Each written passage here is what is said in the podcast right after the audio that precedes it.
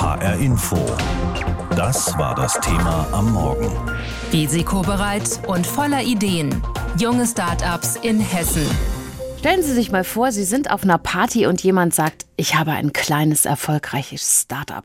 Dann haben die einen gleich bewundernd Dollarzeichen in den Augen, die anderen gucken vermutlich eher skeptisch und sehen eine Eintagsfliege vor ihrem geistigen Auge. Wow, wie toll oder noch so ein Träumer. Das ist ungefähr das Spektrum der Reaktion. Dabei sind Start-ups längst wirtschaftliche Realität geworden. Sogar die hessische Landesregierung fördert inzwischen Start-ups, weil sie überzeugt ist, hier entstehen Innovationen, die für uns alle wichtig sein könnten. Der Founders Club an der Universität Frankfurt ist Anlaufstelle für alle, die sich mit der Idee Idee tragen, selber ein Startup zu gründen oder zumindest eine Idee haben, aus der vielleicht was werden könnte. So wie in der Serie, in der wir in dieser Woche hier in HR Info und in der Hessenschau im Fernsehen senden. Lorenzo Krepas ist Vorstandsvorsitzender des Founders Club und von ihm wollte ich vor der Sendung wissen, was sind das für Leute, die zu Ihnen kommen? Was haben die für Ideen und was haben die für Fragen? Unsere Mitglieder sind in erster Linie Studierende, die wir für die Themen Startups und Entrepreneurship sensibilisieren möchten und sie für genau diese Themen begeistern möchten. Das heißt, man muss nicht gegründet haben, um dem Founders Club beizutreten, auch wenn es viele Leute gibt bei uns, die ihr eigenes Startup schon haben. Aber es geht primär darum, dieses Thema an die Uni zu bringen und mehr Bewusstsein dafür zu schaffen.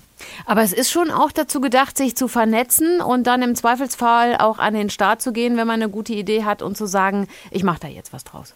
Ganz genau, ganz genau. Also es gibt Leute bei uns im Founders Club, die haben ihr eigenes Startup gegründet und die nutzen dann unser Netzwerk, um beispielsweise auf Studierende zuzugehen und zu sagen, ich suche gerade nach Praktikanten oder nach Werkstudierenden. Gibt es da jemanden, der da Interesse hat, äh, diese Stelle wahrzunehmen? Und ähm, dann haben wir über 230 Mitglieder, die potenziell dafür in Frage kommen. Gibt es da auch Leute, die sagen, wenn jemand kommt und sagt, ich habe die Idee, ich möchte gerne gründen, die sagen, das gibt's schon oder nee, lass da mal lieber die Finger davon, da sind andere schon mit gescheitert. Also warnt man sich auch gegenseitig vor möglichen Fehlern? Das ist eine gute Frage. Ich würde nicht sagen, dass man sich warnt. Ich würde sagen, man nutzt den Founders Club eher als Möglichkeit zum Austausch. Also wenn man eine Idee hat, dann nutzt man eben den Founders Club, um die Idee beispielsweise zu pitchen und zu schauen, gibt es in meiner Idee irgendwelche Probleme oder Dinge, die ich nicht bedacht habe, irgendwelche Dinge, die vielleicht in der Umsetzung nicht funktionieren könnten. Und ähm, ja, wie gesagt, dann nutzt man den Founders Club eher als Möglichkeit zum Feedback, als um, um da die Leute sozusagen von, vom Gründen abzuhalten. Das soll nicht passieren. Es gibt ja Fernsehshows, die Startups vorstellen, wie etwa die Höhle der Löwen. Sowas macht ein Produkt ja dann möglicherweise bekannter, wenn man dann im Supermarkt drauf zuläuft. Aber genau. wie hilfreich ist sowas wirklich für, für Startup-Gründerinnen und Gründer? Also ich würde sagen, so ein Programm wie die Höhle der Löwen ist für die Reichweite ziemlich interessant. Es gibt an der Goethe-Uni beispielsweise zwei Startups, die ich kenne, die bei der Höhle der Löwen waren und die danach ziemlich mediales äh, Interesse geweckt hatten.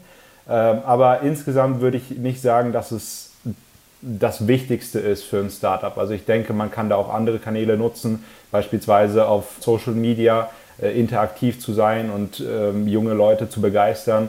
Ich denke, das ist auch eine Möglichkeit. Man muss da nicht unbedingt ins Fernsehen, um, um da sich aufmerksam zu machen. Was muss jemand, der ein Startup gründen will, als erstes bedenken? Was ist besonders wichtig oder gibt es da gar nicht so ein klares Rezept?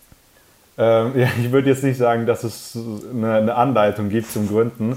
Ansonsten würden der viele folgen. Ich würde aber sagen, das Team ist sehr, sehr wichtig. Also äh, man kann noch so eine gute Idee haben, aber wenn das Team dann nicht stimmt, kann man wahrscheinlich selbst die beste Idee nicht umsetzen. Ich denke, das Wichtigste ist erstmal, sich mit äh, den Menschen zu umgeben, die genauso motiviert sind wie man selbst, die Leidenschaft mitbringen und die das entsprechende Projekt auch wirklich realisieren wollen. Ich denke, das ist wirklich das Wichtigste für den Beginn. Inzwischen hat ja auch die Politik, zum Beispiel der hessische Wirtschaftsminister, Start-up-Förderung für sich entdeckt. Wie erklären Sie sich das? Gibt es Faktoren, wo Start-ups klassischen Wirtschaftszweigen auch überlegen sind? Ja, ich würde sagen, Startups können einfach viel agiler agieren und haben den Vorteil beispielsweise gegenüber Konzernen, dass die Strukturen einfach nicht so steif sind, dass die Entscheidungsprozesse kürzer sind. Äh, man kann sich ja beispielsweise in der Automobilindustrie anschauen, vor ein paar Jahren, als Tesla noch nicht so groß war, kann man Tesla praktisch analog zu einem, zu einem Startup betrachten. Die anderen Automobilkonzerne haben den Shift zur E-Mobilität nicht wirklich gewagt und erst durch so ein Startup wie Tesla kam die Innovation tatsächlich, bis Tesla dann so groß war, dass die anderen Automobilkonzerne praktisch dazu gezwungen waren, diesem Trend nachzugehen. Ähm, und der Vorteil von Startups ist dann eben, dass sie viel offensiver an diesen Ideen arbeiten können, an Innovation arbeiten können, äh, einfach weil sie ein Underdog sind in dem jeweiligen Markt.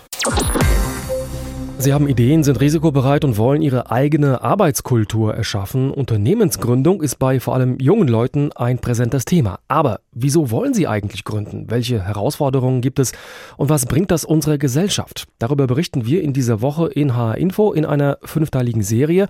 Wir beleuchten die hessische sogenannte Start-up-Szene.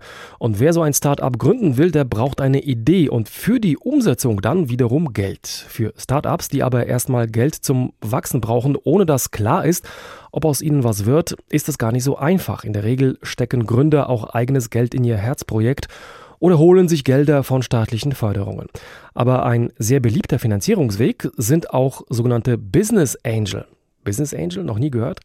Lisa Brockschmidt erklärt, was es damit auf sich hat. Vor der Idee steht meistens ein Problem, für das es eine Lösung braucht. So war es auch beim 37-jährigen Stefan Arnold. Eine Freundin von mir hat sich zum Geburtstag vor jetzt sechseinhalb Jahren so Zahlenballons gewünscht und ich hatte keine Ahnung, wo ich sie bekomme. Habe dann ein Geschäft gefunden, was so an der Stadtrandlage war, bei dem ich mir dachte, das kann es noch nicht gewesen sein. Habe mir dann im Internet die deutschen Online-Shops zu der Zeit angeschaut und da hat mir auch so keiner gefallen und diesen Look and Feel, den ich mir vorgestellt habe, erreicht. Stefan gründet den Online-Shop Dekorami und kündigt dafür seinen festen Job. Bei Dekorami gibt es von Deko bis Teller alles, was eine Party so braucht und optisch auch der Instagram-Community gefällt.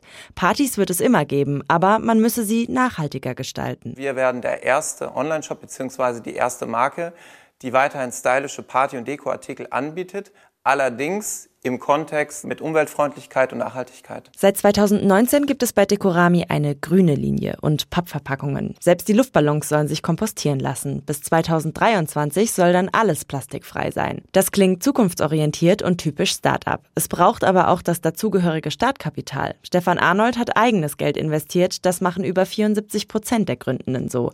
Und er hat sich einen Business Angel gesucht, den Unternehmer Elmar Götz. Er will als privater Investor Stefan Arnold und seiner Co-Gründerin Gründerin Lina Reinhardt helfen, Dekorami groß zu machen. Und nicht nur mit Geld. Angel-Investoren sprechen ja immer von Smart Money und äh, ich spreche immer vom 3K-Modell, nämlich neben Kapital biete ich auch Know-how, Kompetenz und natürlich Kontakte an. Das ist wichtig für Startups, dass es ab und zu einen Türöffner gibt, der da sozusagen das Entree schafft. Den Markteinstieg mit Kapital, Kompetenz, Netzwerk und Know-how unterstützen. Das ist das, was sogenannte Business Angel Investoren machen. Dafür erhalten sie Unternehmensanteile. Wird das Startup erfolgreich, werden auch ihre Anteile wertvoller. Im Bestfall hätte man dann Anteile eines Börsenunternehmens. Vor allem bei Frankfurter Startups sind Business Angel sehr beliebt. 43 Prozent nutzen diesen Finanzierungsweg. Das Konzept ist aber schon älter, erklärt Andreas Lukic, Vorstandsmitglied des Vereins Business Angel Rhein-Main. Sie können schon Herrn Gutenberg nehmen mit seiner Druckerpresse, der vor 500 Jahren eine sehr ähnliche Finanzierungsmethodik hatte. Ja, Sie haben eine Erfindung. Diese Erfindung benötigt Geld, überhaupt erstmal ausentwickelt zu werden. Und Sie benötigen auch Kapital, um überhaupt in den Markt reinzukommen. Und viele Namen, die Ihnen einfallen, Siemens, Mannesmann, Zeppelin, sind alle so aufgebaut worden. Um einen Investor zu gewinnen, muss man sich allerdings gut verkaufen. Pitchen nennt man das im Startup-Bereich. Und das will gelernt sein. Denn wer wachsen will, der muss ständig pitchen. Dieser Druck, der ist präsent und der bringt mich auch ab und zu in Zweifel, aber genauso auch spiegelt es und gibt mir unglaublich viel Rückmeldung zu erkennen gegenüber Dritten, ob die Idee, an der ich gerade arbeite, erfolgversprechend sein kann. Der Einstieg in die Startup-Szene ist nicht gerade leicht. Hilfestellung wird bei der Startup-Gründung gerne angenommen und auch dringend gebraucht. Denn beim Wachsen zählt neben der Geldfrage auch eine gute Vernetzung.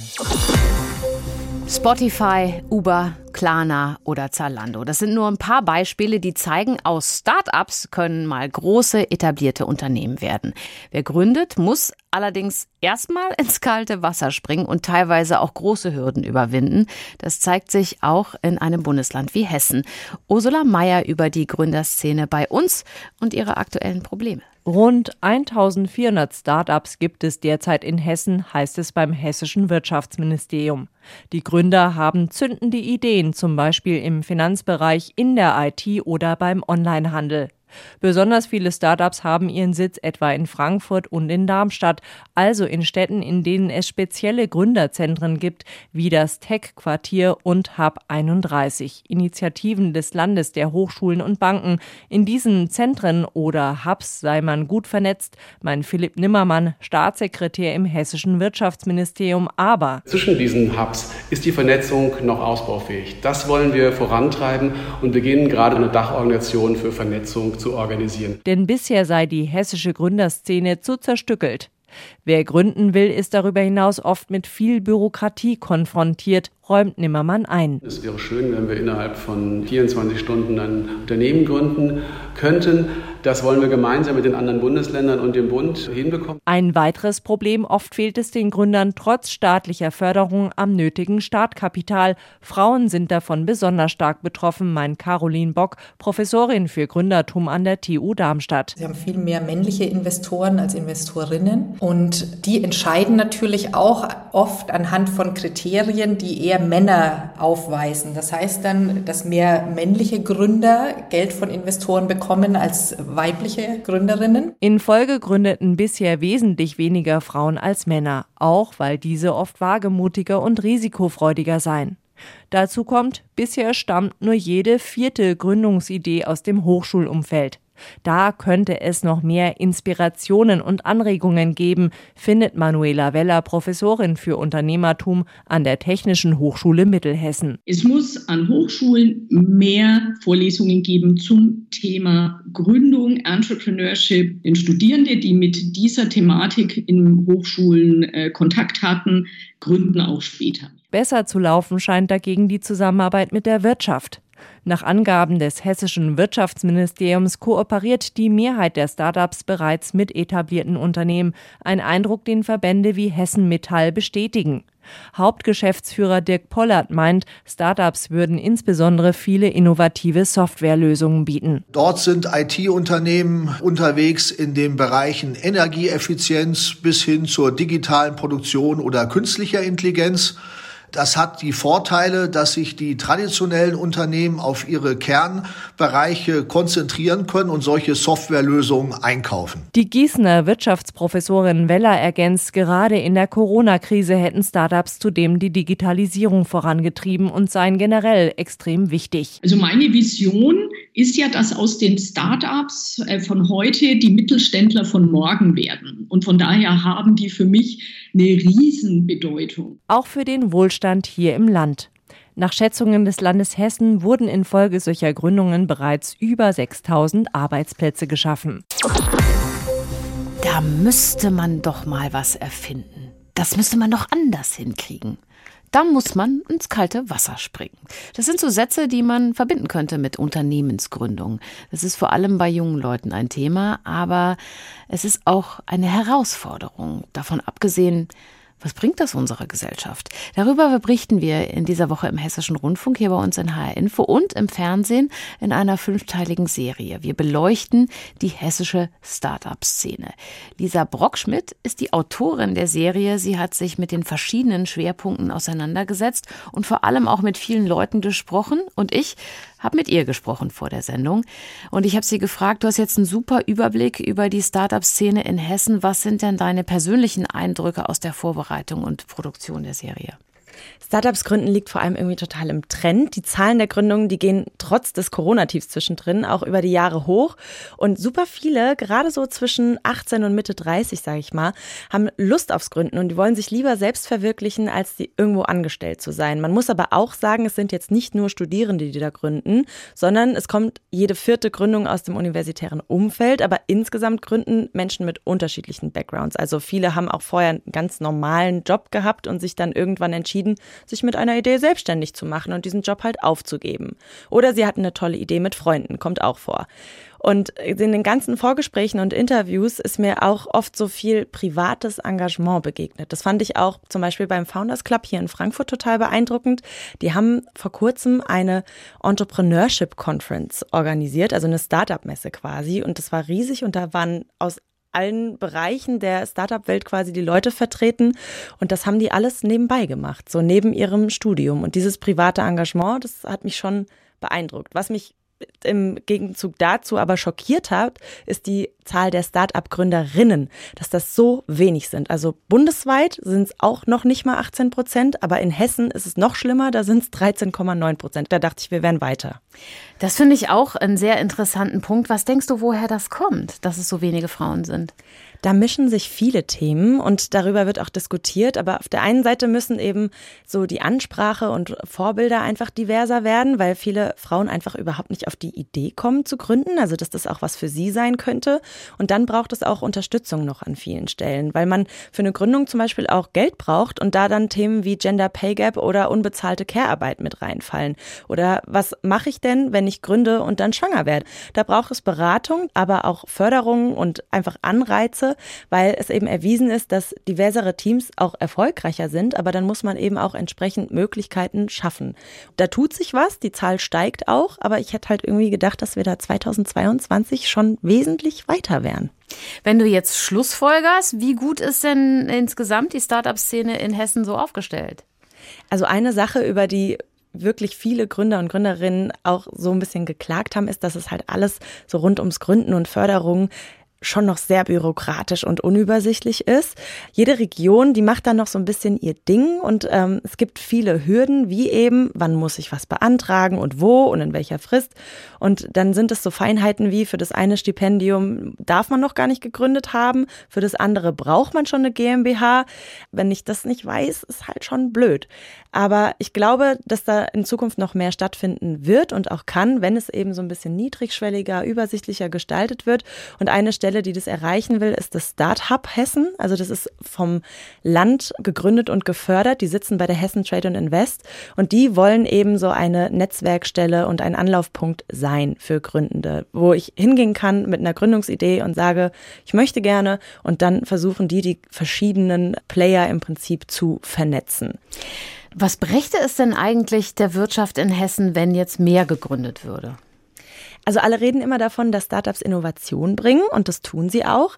Aber so einen einprägsamen Satz fand ich, Innovation geht nicht ohne Scheitern. Und ich habe den Eindruck, das stimmt und dass das in der Startup-Szene verinnerlicht wurde. Also viele Startups scheitern und die haben eben auch gelernt, machen, scheitern, lernen, neu anfangen. Und das kann die Wirtschaft genauso überall gebrauchen. Diese Kultur, die bringt alle weiter. Die testen ständig in jeder Phase, funktioniert das, was ich da mache.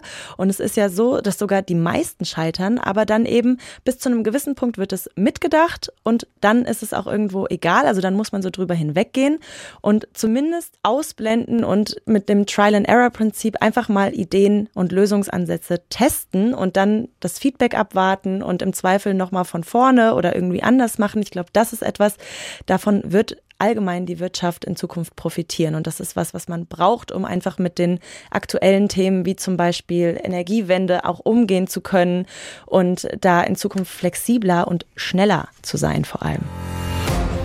HR Info. Das Thema. Wer es hört, hat mehr zu sagen.